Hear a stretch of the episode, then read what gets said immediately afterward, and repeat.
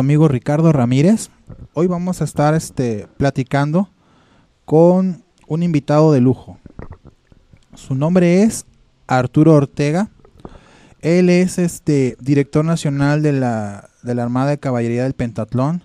Es director fundador de la sección militarizada Cadete Francisco Martes de la Universidad Autónoma de Guadalajara. Y es presidente de los oficiales del Pentatlón. Él es licenciado en leyes, ¿verdad? Sí. Bienvenido, licenciado. Muchas gracias. Gracias, muy amable. Bueno, pues vamos a hablar sobre la cultura militar, ¿verdad? Platíquenos, licenciado, ¿qué es, primero, qué es la cultura militar? Sí, cómo no. Por principio de cuentas, muchas gracias por la invitación, por su hospitalidad.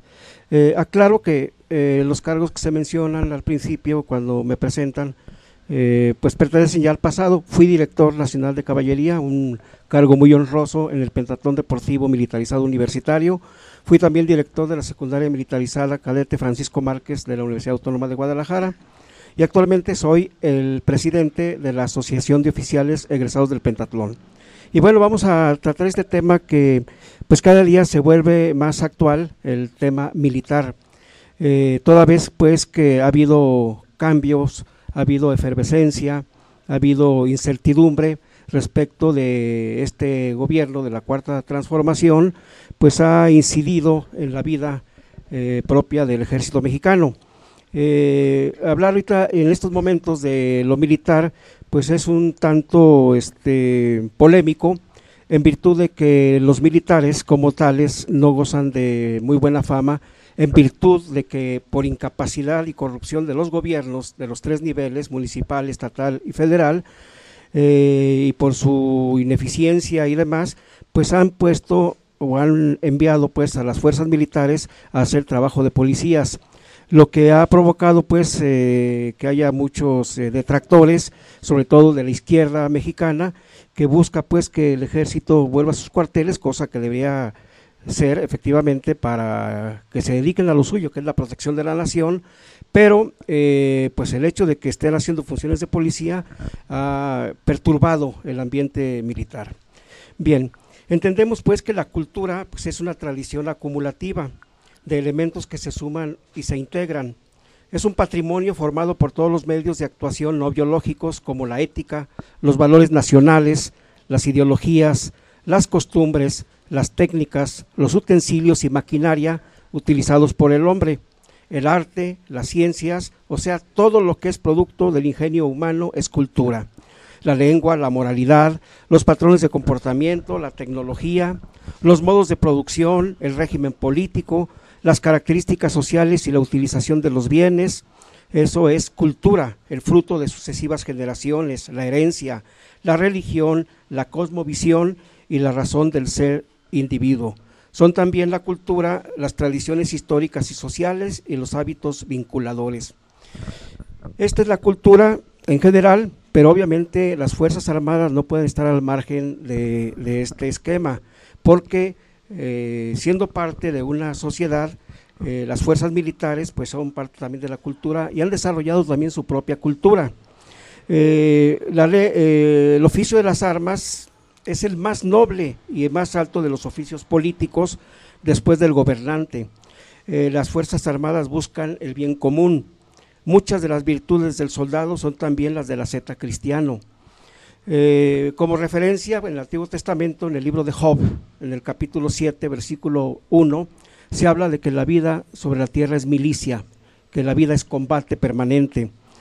Eh, cuando Aristóteles formaba a su discípulo Alejandro Magno, Alejandro el Grande, le decía que si quería ser como su padre Filipo, el rey de Macedonia, tenía que aprender a montar a caballo, nadar, navegar en el mar, subir montañas, bajar precipicios, conocer el manejo de todas las armas y también estudiar filosofía y oratoria, cosa que se hizo realidad con Alejandro, que es uno de los grandes conquistadores y personajes de armas que formaron civilizaciones.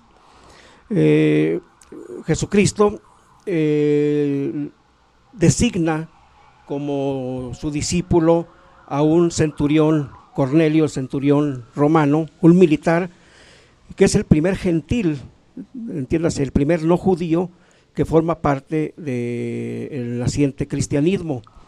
Y en el encuentro que, se dio entre Jesucristo y, Cornelio en Cafarnaún, se da un diálogo bellísimo que forma parte del canon de la misa, que le dice Cornelio a Jesucristo, Señor, yo no soy digno de que vengas a mí, pero una palabra tuya será para salvar mi alma.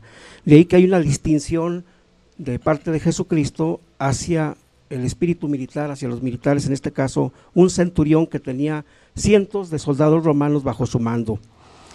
Eh, la palabra militar fue acuñada por los romanos en tiempos del imperio, de la Roma clásica, eh, y que quiere decir uno entre mil, de ahí viene la palabra militar, dado que las ciudades y las poblaciones que iban conquistando los romanos hacían una selección para escoger a uno entre mil de los ciudadanos. Eh, me refiero pues al más fuerte o al más inteligente, al más hábil, para que formara parte de las legiones y se convirtiera la legión pues en un cuerpo como lo fue, un cuerpo de élite. Eh, las eh, armas del ejército primitivas pues fueron, no me refiero a las armas este, personales, sino las armas como tales fueron la infantería, la caballería y la armada, son las armas originales, y actualmente con la tecnología desarrollada, pues ya podemos hablar de muchas armas más, entre ellas pues la Fuerza Aérea, eh, los eh, artilleros, los blindados, etcétera. Eh, los militares son los custodios de los símbolos patrios en todas las naciones, pero hablando particularmente de México, es el soldado mexicano, el militar mexicano, el que considera como patrimonio precisamente la custodia de los símbolos patrios. Me refiero a la bandera nacional, al himno nacional, el escudo nacional.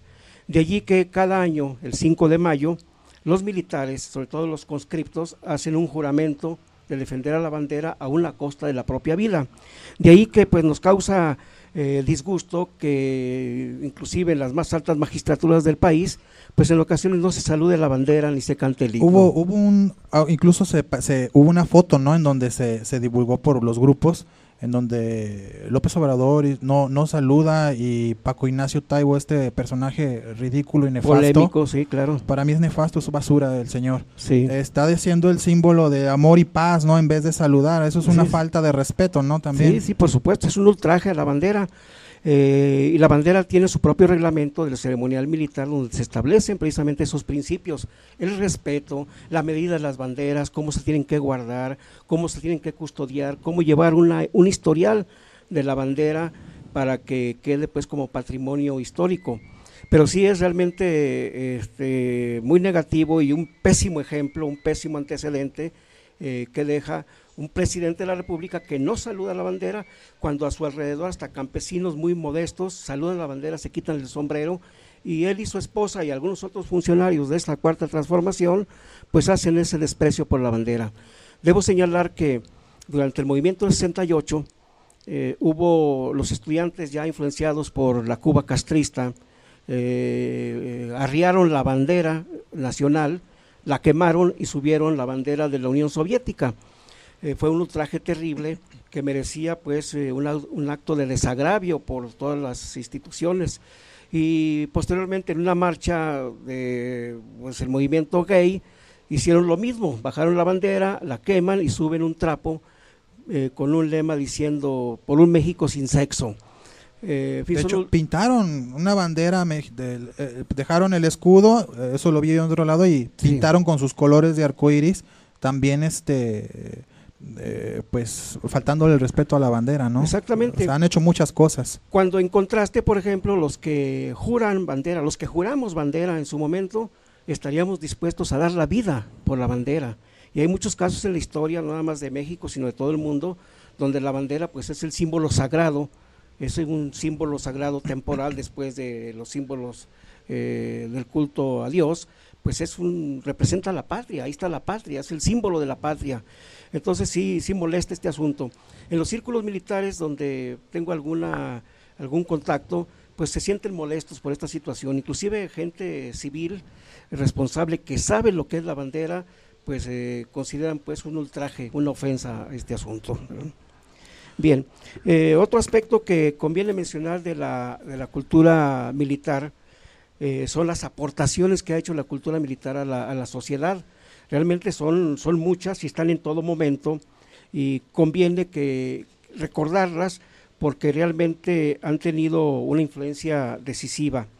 Eh, así tenemos, por ejemplo, en la industria automotriz, eh, resulta que los automóviles o los vehículos todo terreno del ejército, pues los quieren los o los queremos los civiles. Ahí están los jeeps, por ejemplo, que han evolucionado, pero su origen fue precisamente militar. Tenemos también el Homer, eh, que pues aquí vemos circular todavía varios, pero es un vehículo de guerra, de combate. También el Kubelwagen, diseñado por los alemanes durante la Segunda Guerra Mundial, pues es el que conocimos aquí como el Safari, vehículos eh, pues muy, muy resistentes, eh, incluso pues gracias a ese vehículo el mariscal Erwin Rommel hizo retroceder a los ingleses más de 800 kilómetros desde Libia hasta Tobruk, eh, un vehículo pues que todavía circula por aquí, que ya son inclusive piezas de colección. Eh, podemos decir también como aportación de los militares a la aeronáutica, pues los aviones a reacción que surgen de la Segunda Guerra Mundial, el Messerschmitt entre otros, la conquista del espacio, que también se dan los primeros atisbos a ese fenómeno durante la Segunda Guerra Mundial con Werner von Braun, que diseña las primeras bombas voladoras, pero de ahí brinca precisamente la conquista del espacio el mundo. Hace unos días, pues, se vio las imágenes en el 50 aniversario de la llegada del hombre a la luna. Poco se menciona a Von Braun, pero sin embargo él fue el padre de esta conquista, ¿verdad? Y también surge en el terreno, pues, de la Segunda Guerra Mundial. Eh, la cuestión, por ejemplo, de los deportes extremos, eh, que ya ahora los practican los jóvenes, eh, la escalada, el rapel, el paracaidismo, el buceo, todos ellos pues surgen precisamente de la vida militar. Eh, en materia de equitación, que es también otro deporte extremo, pues eh, México se ha distinguido por producir, por crear, formar buenos jinetes que surgen precisamente del mundo militar. El general Joaquín Amaro, a principios del siglo pasado, luego de la Revolución Mexicana, viajó a Europa y quedó pues sorprendido de la vida de la equitación. Aquí conocíamos eh, la, equitación de la monta a caballo del estilo charro, que es el deporte nacional, pero Joaquín Amaro se trae precisamente esa escuela europea con caballos de salto, con caballos más altos, ideales precisamente para esta disciplina, y comienza una transformación de la caballería en México, eh, al grado de que en 1948 el coronel Humberto Mariles y, una escuadra van a las Olimpiadas a Londres y se traen el primer lugar la medalla de oro individual que trae el coronel Mariles y la medalla de oro por equipo entonces, este fue una página realmente bellísima de la historia de la caballería en México y de las Olimpiadas. Desde entonces ya México no ha obtenido ninguna medalla, sin embargo, los militares han sorprendido en los Juegos Panamericanos, que son los que sí obtienen lugares. Pero eh, fue una modificación y es una aportación que hizo eh, el ejército a este deporte que ya pues se ha, se ha extendido y tenemos ya clubes eh, particulares como el Jockey Club, por ejemplo, el Country Club, Ecus GDL y otros centros donde se practica la equitación, el bolting y la equinoterapia. No, pues muy interesante todo esto de la cultura militar. Nosotros vamos a ir a hacer vamos a hacer un corte comercial y ahorita regresamos para seguir hablando de este tema tan interesante. Alternativa radial. radio en Internet.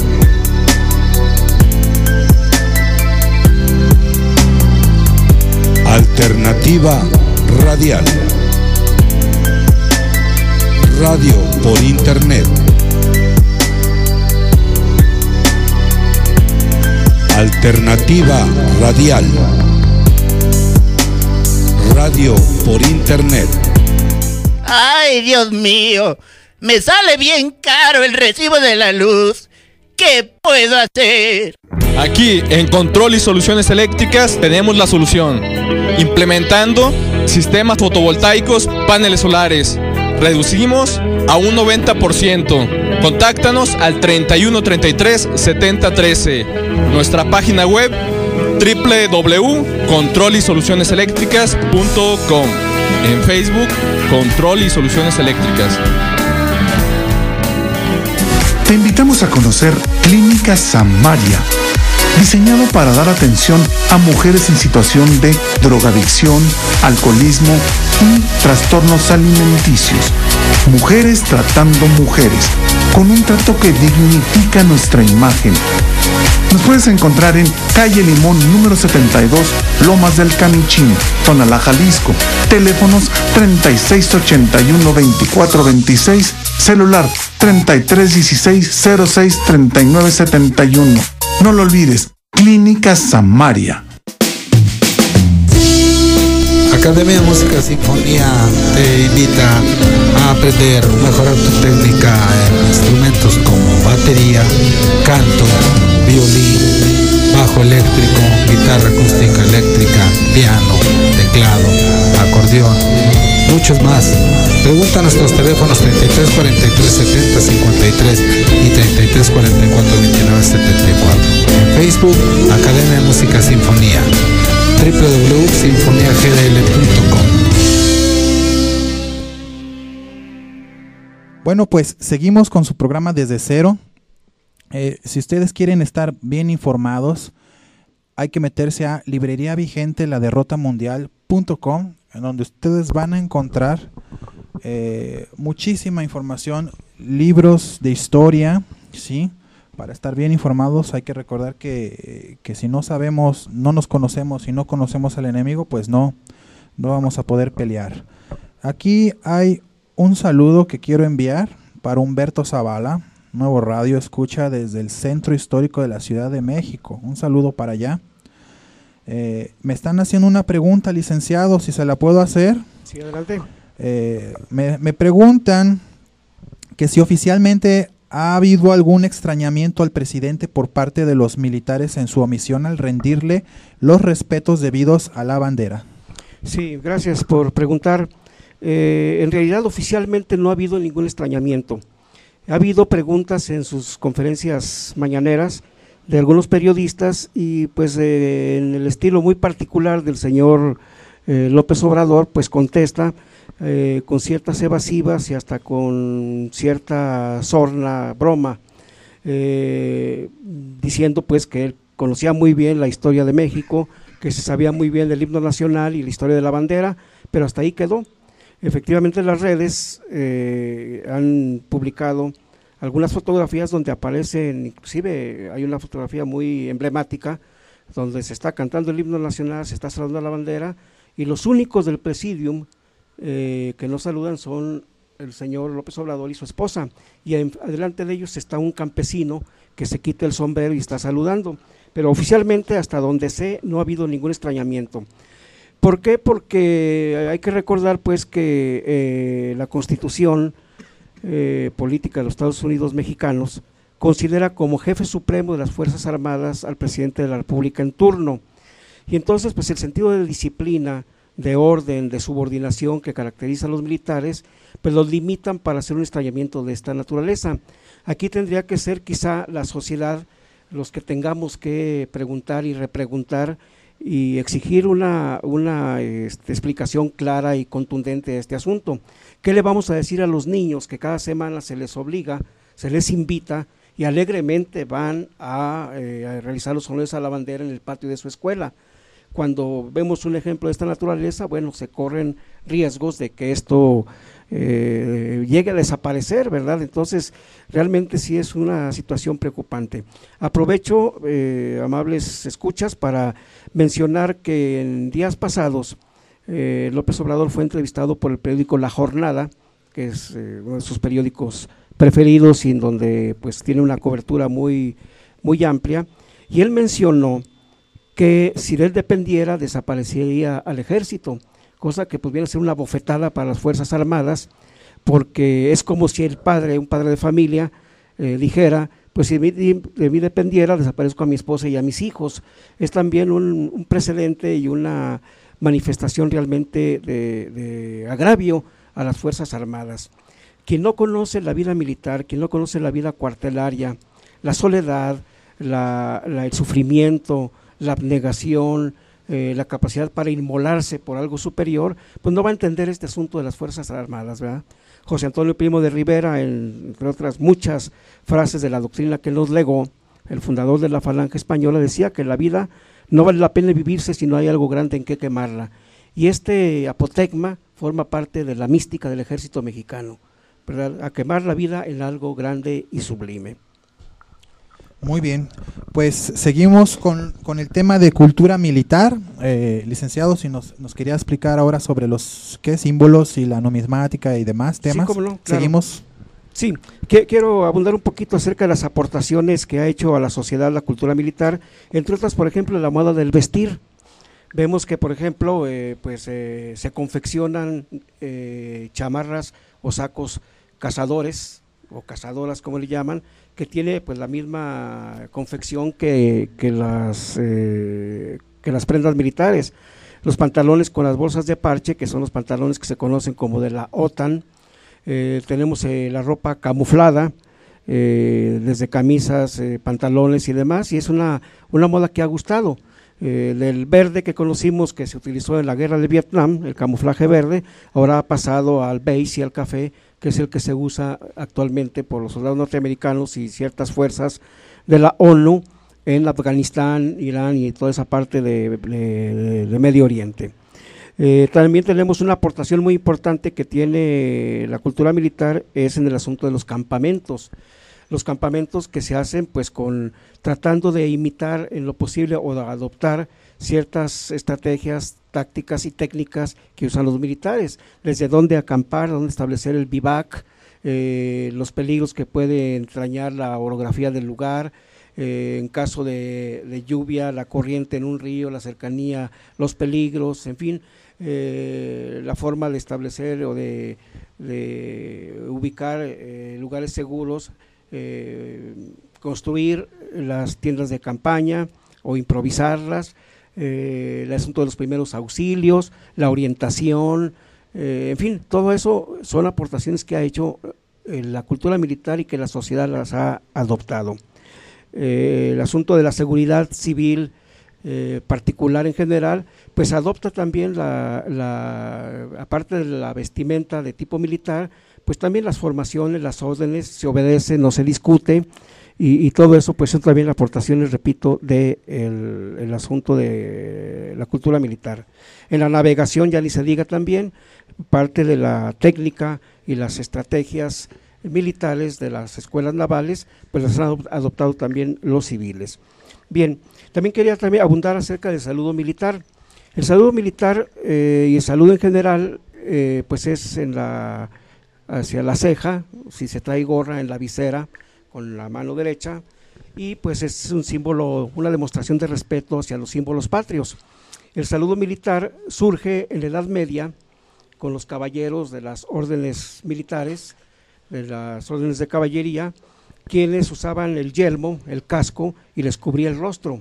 Entonces, para identificarse con sus compañeros y demás, se levantaban la visera para que vieran el rostro. Y eso quedó como costumbre de saludarse, una, una demostración pues de respeto, levantando la visera del yelmo y quedó como costumbre el saludar pues hacia ese lugar. Hay otro saludo, el saludo romano, que fue adoptado desde la época del Imperio Romano, eh, con el brazo extendido al frente, que quiere decir, entre otras cosas, soy tu amigo y estoy desarmado. Y saludaban pues al César y entre ellos también se saludaban brazo en alto. Hay una pintura muy bonita en donde está el juramento de los, de, los legionarios eh, recibiendo sus armas, sus espadas y recibiéndola con el brazo en alto.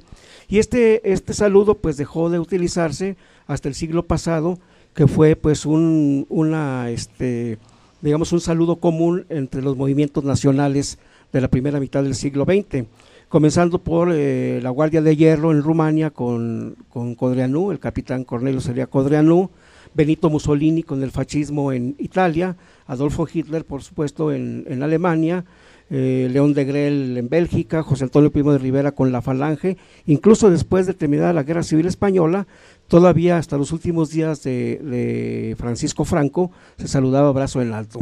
Este, este saludo pues fue también ya considerado eh, pues como un estigma de lo más negativo, de lo prohibido. En Europa está prohibido hacer ese saludo. Hemos visto imágenes, inclusive jugadores de fútbol que saludan con el brazo en alto y son sancionados. lo mismo que otros símbolos, ¿verdad? Y, mencionar a ciertos personajes que han sido borrados de la historia por ser incómodos pues a la política actual y al nuevo orden mundial. Pero ese es el asunto de los saludos. Hay un saludo deportivo también que es en el pecho, eh, con el brazo de la escuadra, que lo utilizan los jugadores, eh, los deportistas en general. Pero básicamente es arriba, este, hacia la visera, el saludo militar.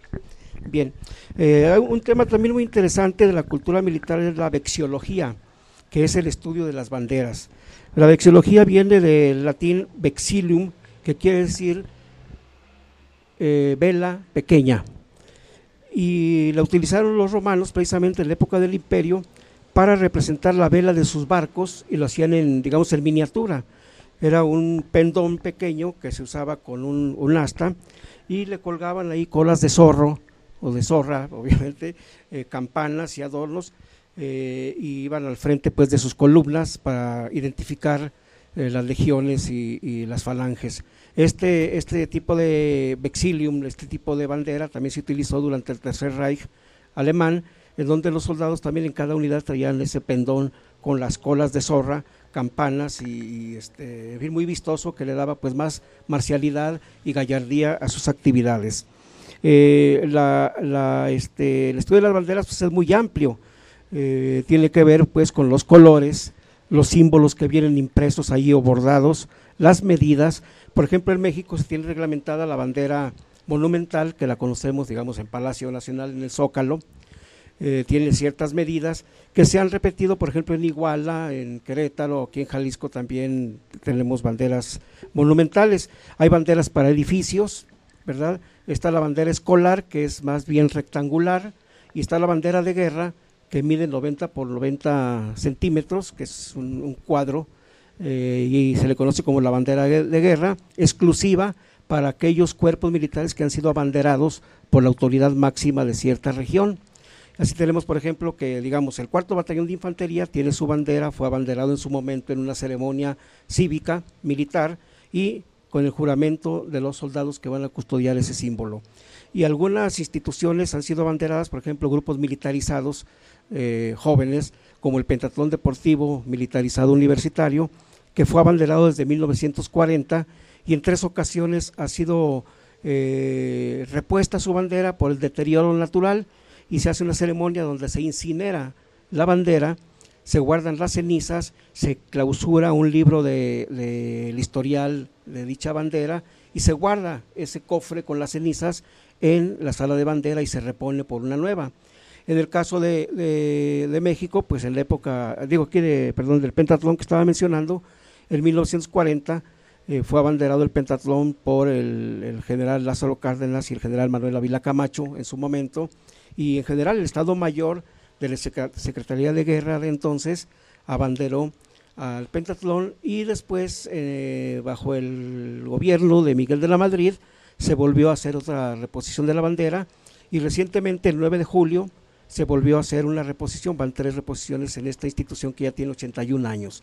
Pero es un, un ejemplo de cómo pues se abandera una institución y en este caso al pentatlón fue con una bandera de guerra, una bandera militar, vamos, para simplificar la situación, pero mediante un juramento que hacen todos los pentatletas, en este caso, de defenderla, custodiarla, eh, luchar bajo su estandarte si fuese necesario. Eh, hay pendones, que son los, los alargados, que los vimos mucho durante el Tercer Reich también, y, y ha cundido este modelo de pendones en diferentes eh, zonas y diferentes actividades. En la Edad Media pues era muy común ver en los castillos, en los duelos, en las ceremonias, los pendones alargados con, con la heráldica, con los escudos de los monarcas.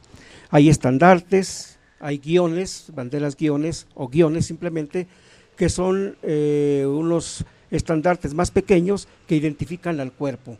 Por ejemplo, el guion, digamos, de los paracaidistas, pues obviamente tiene su propio escudo con un paracaídas, con un lema del cielo a la misión, por ejemplo, eh, trae el paracaídas y pues ellos lo custodian también con mucho celo. Y así están los infantes, cada cuerpo, cada unidad, cada sección, cada compañía, batallones, regimientos y demás tienen su propio estandarte, independientemente de la bandera nacional, que digamos es la madre de los estandartes. hay banderines, hay gallardetes, eh, distintivos, en fin, casi todos confeccionados en tela, bordados o impresos, eh, eh, y pues identifican a cada cuerpo. Nuestros charros mexicanos, por ejemplo, usan un estandarte muy particular hecho de, gamuza, grabado y en cada ocasión que salen al público, pues llevan orgulloso su estandarte. Y así cada cuerpo. Los equipos deportivos, las escuelas, todo el mundo tiene sus estandartes, sus guiones y banderines.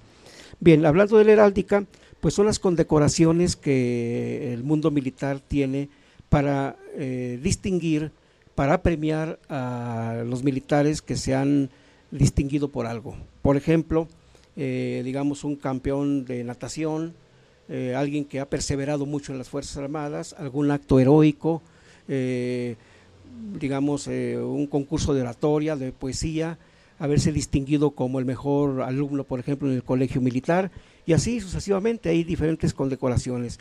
Aquí quiero mencionar, por ejemplo, que en el, en el caso del uniforme militar, cuando vemos a un oficial o un jefe o un general, eh, nos sorprende verle tantos gafetes en su uniforme. Eso vendría a ser la currícula visible del militar. Del lado izquierdo, digamos, eh, cerca del corazón, aparecen los premios y las recompensas. Y del lado derecho vienen las identificaciones. Aparece el apellido de esa persona y una serie de gafetes que voy a explicar a continuación. En el caso de las condecoraciones, pues son al mismo tiempo medallas que no se pueden portar como, digamos, como Porfirio Díaz, que tenía todo el pecho lleno de medallas. Entonces se diseñan unos gafetes y cada gafete representa una medalla que se puede usar en el uniforme de gala o de gran gala. Y ahí tenemos, por ejemplo, perseverancias, 5, 10, 15, 20, 25 años de servicio ininterrumpido. Eh, tenemos, por ejemplo, los diferentes premios que mencioné a la oratoria, a la cultura, al deporte, a actos en el servicio, y se van acumulando aquí las, las medallas eh, y los gafetes. Del lado derecho, como dije, pues vienen las identificaciones y las procedencias. Quien es egresado del colegio militar, quien es egresado de la Escuela Naval Militar, aquel que es médico, aquel que es abogado, aquel que es eh, eh, de infantería, paracaidista y demás. Entonces se van acumulando precisamente esas, esas condecoraciones. Hay un gran celo por esto y los militares pues guardan con mucha dignidad y con mucho honor y con mucho buen recuerdo sus condecoraciones. Podemos encontrar a militares ya en situación de retiro que tienen su santuario en su casa con todas sus condecoraciones y cuando viene el momento de, decir adiós en este mundo, pues las honras fúnebres, el ataúd es cubierto también con las condecoraciones y la bandera para honrar precisamente la memoria de este personaje. Eh, hay también algunas condecoraciones eh, con escudos de armas, hay este, parches también que se utilizan que simbolizan pues eh, la existencia de un cuerpo militar. Eh, el gobierno mexicano también tiene establecidas algunas condecoraciones para visitantes distinguidos, para eh, presidentes de otra nación, la condecoración del águila azteca, por ejemplo, que se le dan a personas con cierta distinción. también podemos hablar algo acerca de la sigilografía, que es precisamente el estudio de los sellos utilizados para autorizar documentos, para cerrar pliegos, para este, certificar ciertos nombramientos con un, con un este, sello y también hay un coleccionismo de estos sellos. En el Museo del Ejército podemos encontrar los modelos de estos sellos interesantes. En el caso de la numismática, pues es el estudio de las monedas. Eh, ahí tenemos, y las medallas, aquí tenemos por ejemplo el caso de el onomástico de algún héroe de la patria, eh, por ejemplo, se han acuñado eh, monedas con eh, algún general este, victorioso, Ignacio Zaragoza, por ejemplo. Hay algunos que no se mencionan en la historia y que fueron inclusive más, eh, quizás más heroicos y tienen un historial militar más sorprendente, pero la política pues hace que se cierre el ojo respecto de ciertos personajes y de ciertos episodios de la historia pero pues se acuñan esas monedas por el cumpleaños, por el centenario de algún personaje o de alguna batalla. Tenemos también la cuestión de las ciencias nobiliarias. Esto habla acerca de los títulos de nobleza, los, nombramientos nobiliarios, los certificados de probanza de nobleza, las bandas, las condecoraciones y las distinciones.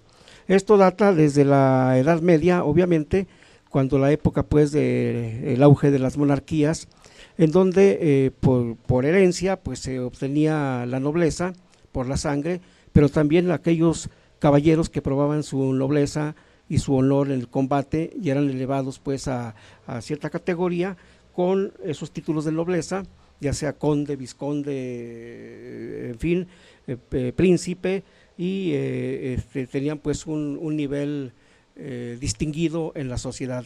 Hay que recordar que en la Edad Media y durante tiempo posterior, pues las clases sociales eran muy, muy claras, ¿verdad? Era la, la nobleza por un lado, eh, los clérigos, la cuestión religiosa por otro lado, y obviamente los hombres de, arma, de armas, eh, los caballeros, los, eh, las órdenes de caballería, los custodios de la patria, los que cuidaban los, las fronteras, etcétera, etcétera. Y durante la cruzada, pues tenemos ejemplos realmente impresionantes, ¿no? De los caballeros andantes, custodios de los peregrinos, construyendo hospitales, asilos, orfanatos y demás para cuidar a los peregrinos hacia Jerusalén. Eh, tenemos el caso de, también de la uniformología, es decir, el estudio de los uniformes que es muy amplio. Eh, han quedado atrás aquellas pesadas armaduras, los yelmos, eh, los pectorales, eh, las rodilleras, coderas, en fin, todo eso, que era pues este, estaba blindado el, el combatiente, el guerrero, pero eh, pues incómodas, obviamente. Una persona que caía al piso en combate, era difícil que se levantara solo. Eh, de ahí que debían tener pues una destreza física extraordinaria, eh, tenían que ser ayudados por el escudero para subir al caballo y aún así, aún así portar sus armas, ¿verdad? Desde la lanza, desde la espada, la daga, etcétera, etcétera. Eh, con la, el paso del tiempo, pues los uniformes han, han este, evolucionado, de lo cual hablaremos enseguida para todos nuestros escuchas. Muy bien, pues muy interesante, pero tenemos que hacer un corte y ahorita regresamos para seguir platicando con el licenciado sobre la cultura militar. Alternativa Radial. Radio en Internet.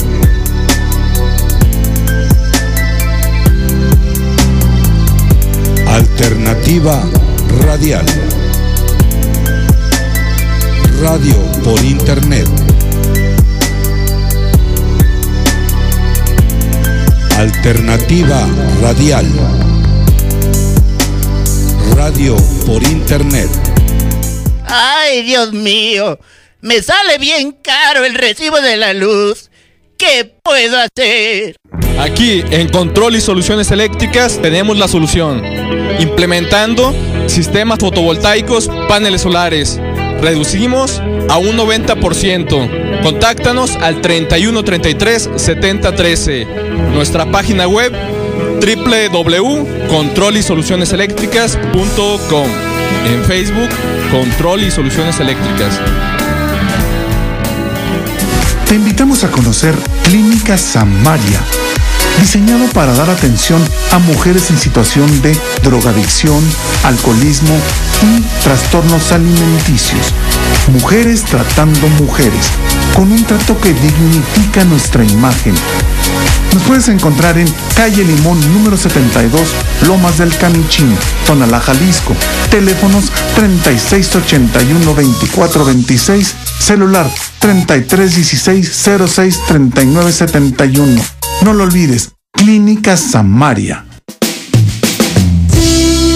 Academia de Música Sinfonía te invita a aprender, mejorar tu técnica en instrumentos como batería, canto, violín, bajo eléctrico, guitarra acústica eléctrica, piano, teclado, acordeón, muchos más. Pregunta a nuestros teléfonos 33 43 70 53 y 33 44 29 74. En Facebook, Academia de Música Sinfonía www.sinfoniagdl.com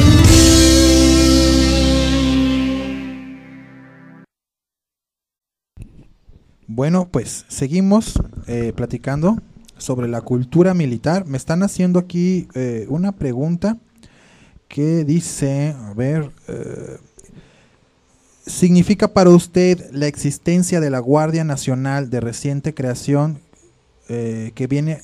¿Qué significa para... A ver, estoy tratando de...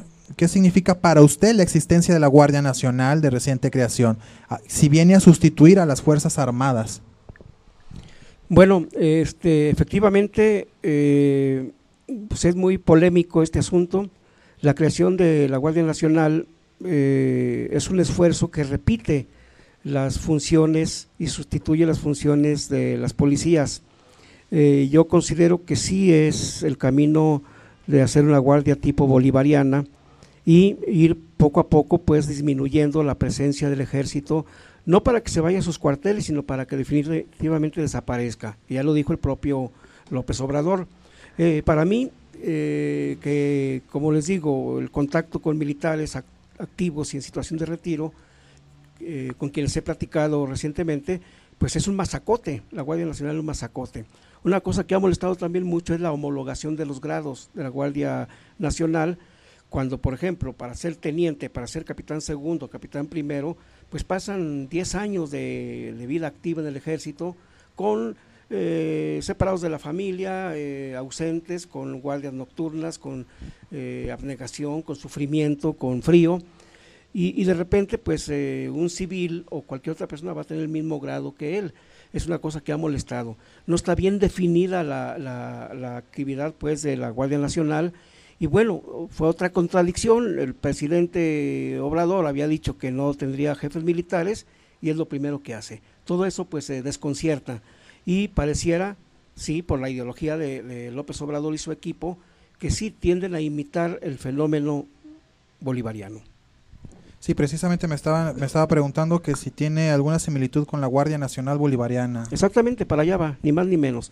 En los regímenes comunistas, eh, o eufemísticamente llamados socialistas o progresistas, es el modelo, justamente, ¿verdad?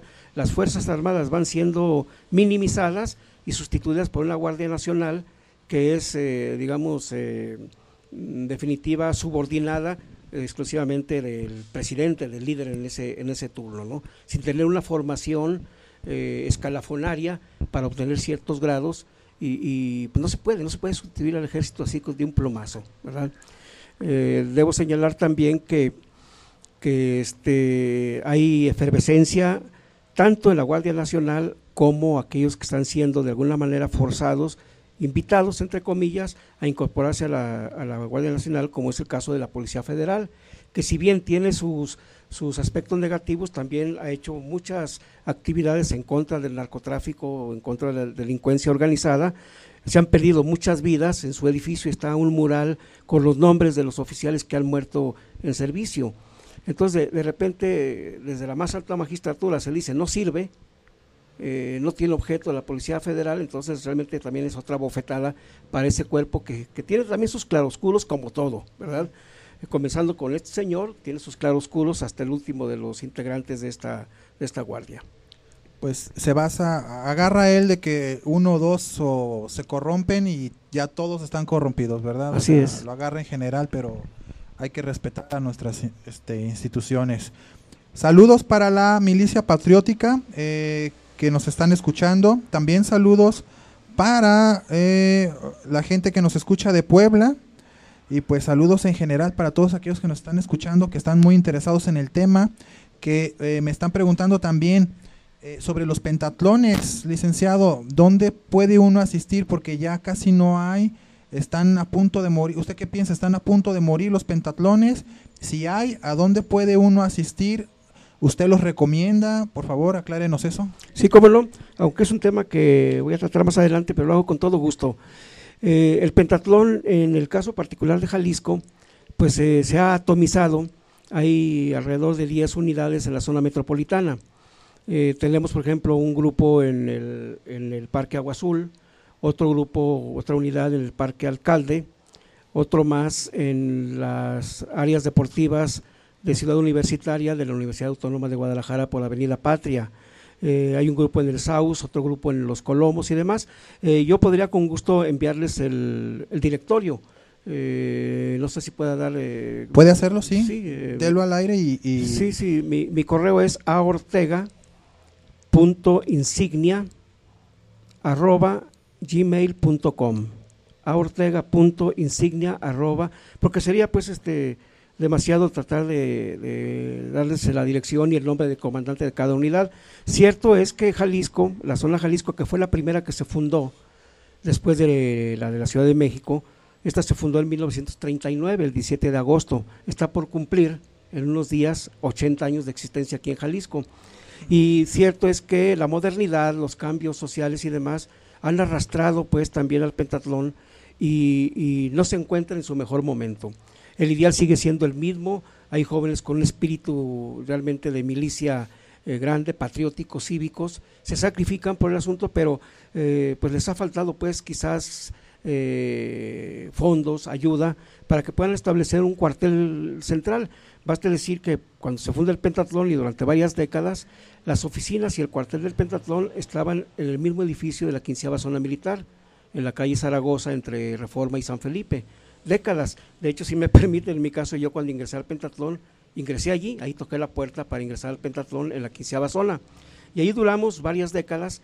Después, a raíz del movimiento del 68, nos piden los eh, líderes, los jefes militares de la quinta región y de la quinceava zona militar, que dejemos el espacio y nos eh, cedieron la vieja prisión militar que se encuentra en Contreras, Medellín y Francisco Zarco, lo que es ahora la biblioteca del ejército.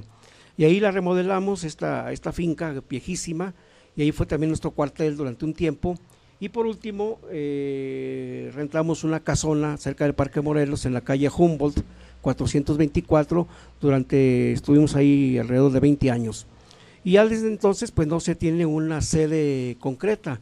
Eh, y bueno, es obvio que si no hay una sede muy particular donde concentrar la información, pues este se, se, se, extiende y se va perdiendo. Pero yo con todo gusto les envío, si me marcan, si me mandan un correo, les mando el directorio. A ver, licenciado, eh, nos está diciendo que los pentatlones eh, sí están batallándole. Mm, ¿El gobierno no le interesa fomentar esta cultura? Mire, este es, un, es una situación realmente lamentable porque en todo el país yo calculo habrá unos 50 grupos militarizados diferentes que nacieron inspirados en el pentatlón. El pentatlón se encuentra en toda la República Mexicana y en municipios. Eh, la semana pasada fue la Convención Nacional en Torreón y estuvieron 8 mil pentatletas de toda la República participando en eventos deportivos, culturales, cívicos y, y fue realmente muy, muy entusiasta la participación. Eh, aparte, pues muchos grupos militares que hay en, la República y ninguno, ninguno recibe apoyo ni de, las, de los CODES, del INJUVE, de, de, nadie, absolutamente nadie.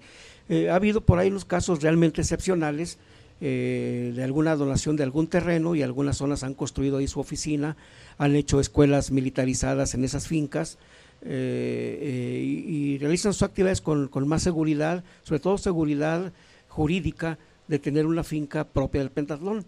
Pero salvo la Ciudad de México, que tienen eh, instalaciones eh, muy decorosas, eh, un asilo antiguo del siglo XIX, lo remodelaron y es el cuartel por la calle Sadi Carnot, en la colonia San Rafael. Tienen dos internados para jóvenes de, de toda la República y durante un tiempo estuvieron recibiendo apoyos del gobierno, pero llegó el momento en que se acabó, cuando llegó el gobierno de Vicente Fox, pues no nada más les retiró el subsidio, sino que les arrebató terrenos, como es el caso de la caballería del Pentatlón, que tenía su, su cuartel o su campo hípico en Constituyentes a un costado del Estado Mayor Presidencial. Y sin más ni más, desconoció un comodato y lanzó al Pentatlón a la calle con todo y caballos, equipo. Fue una situación muy lamentable. A raíz de ese, de ese hecho lamentable, aquí en Jalisco, pues tomamos la bandera de, de la caballería y de la cual me, me, honro pues en haberla dirigido durante 15 años, del año 2000 a hace poco, y eh, bueno, hemos servido digamos de, de, vanguardia para restablecer el cuerpo de caballería en la República, ya hay en Veracruz, ya hay, existe en Puebla, en Querétaro, en la Ciudad de México obviamente y Jalisco, ¿verdad? Qué bueno que, que, que, se está haciendo, hay que fomentarlo, para todos los que nos están escuchando hay que fomentarlo, repítanos por favor ¿A dónde se pueden comunicar para los que estén interesados? Sí, Su no. correo otra vez. Sí, como no, es aortega.insignia arroba gmail.com. Muy bien, esto es importante por la cultura que nos está platicando el licenciado Arturo Ortega.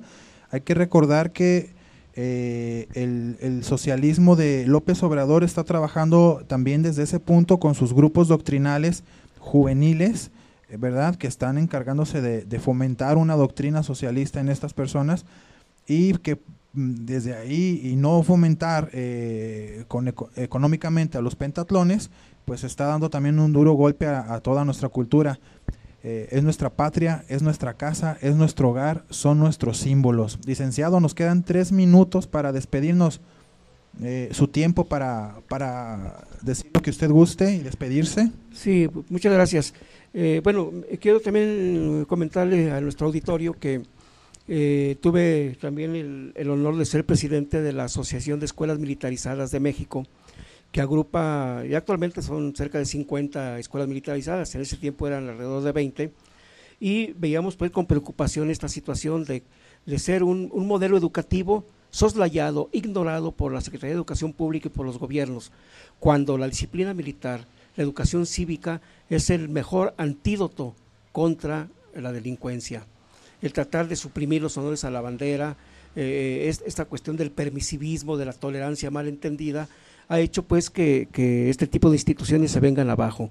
Sin embargo, pues este queda un espíritu todavía eh, de lucha para reivindicar el espíritu militar. Quisiera decir muchas cosas más, me falta la arquitectura militar, eh, la música militar también que tiene un capítulo muy amplio, la terminología militar, ¿verdad? El, el- vocabulario lacónico, sin ademanes, sin reiteraciones, es propia de los militares.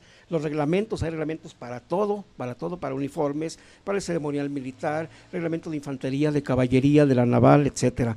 La literatura militar, pues desde Homero, Genofonte con las helénicas, el cantar del mío Cid, de todos esos cantares de la Edad Media, eh, los teóricos de la guerra como el general Karl von Clausewitz. Eh, Menciónelos, licenciado, menciónelos para que la gente pueda adquirirlos. Sí, claro, eh, se llama De la Guerra, eh, son, eh, es un par de, bueno, es un tomo, a veces se encuentra en dos tomos, pero es un libro escrito por el general Karl von Clausewitz, que fue jefe de Estado Mayor prusiano durante las guerras napoleónicas. Y es el principal teórico de la guerra y del espíritu militar. Se encuentra este, este libro. Y también, pues en el caso de, de, de Lao Tse, que es de origen chino y que también pues este él forma parte de, la teoría militar verdad se habla de las motivaciones bélicas de los factores morales de la intrepidez la perseverancia eh, la sorpresa la astucia los ardides las trampas la defensa en fin es, es un tema amplísimo. Y estos libros han servido también para los ejecutivos y para los empresarios y comerciantes eh, que utilizan o ponen en práctica las tácticas militares en el terreno pues de la empresa, que ha dado muy buenos resultados.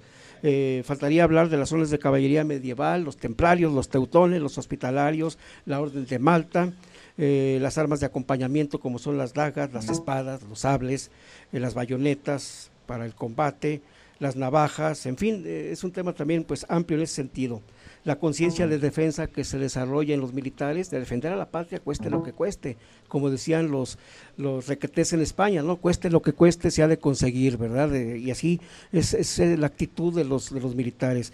Mantener, es caro mantener efectivamente un ejército, pero es más caro no tenerlo.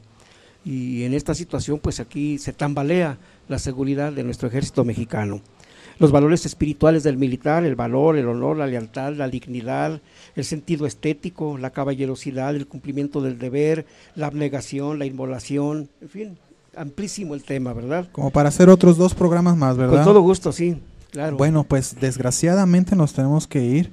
Eh, ahí está el correo del licenciado Arturo Ortega para quien quiera eh, saber más sobre los pentatlones.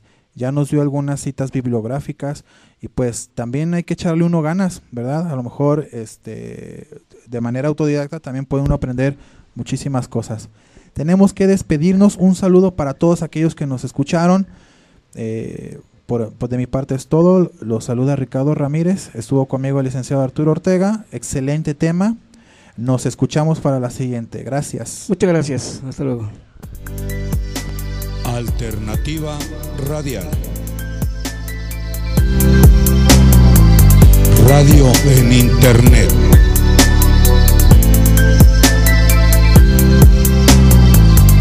Alternativa Radial. Radio por Internet.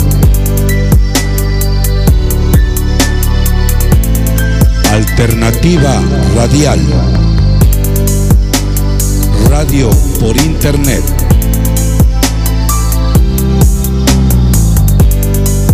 Alternativa Radial. Radio por Internet.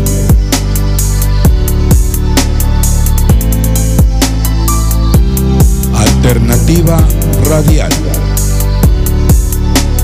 Radio por Internet.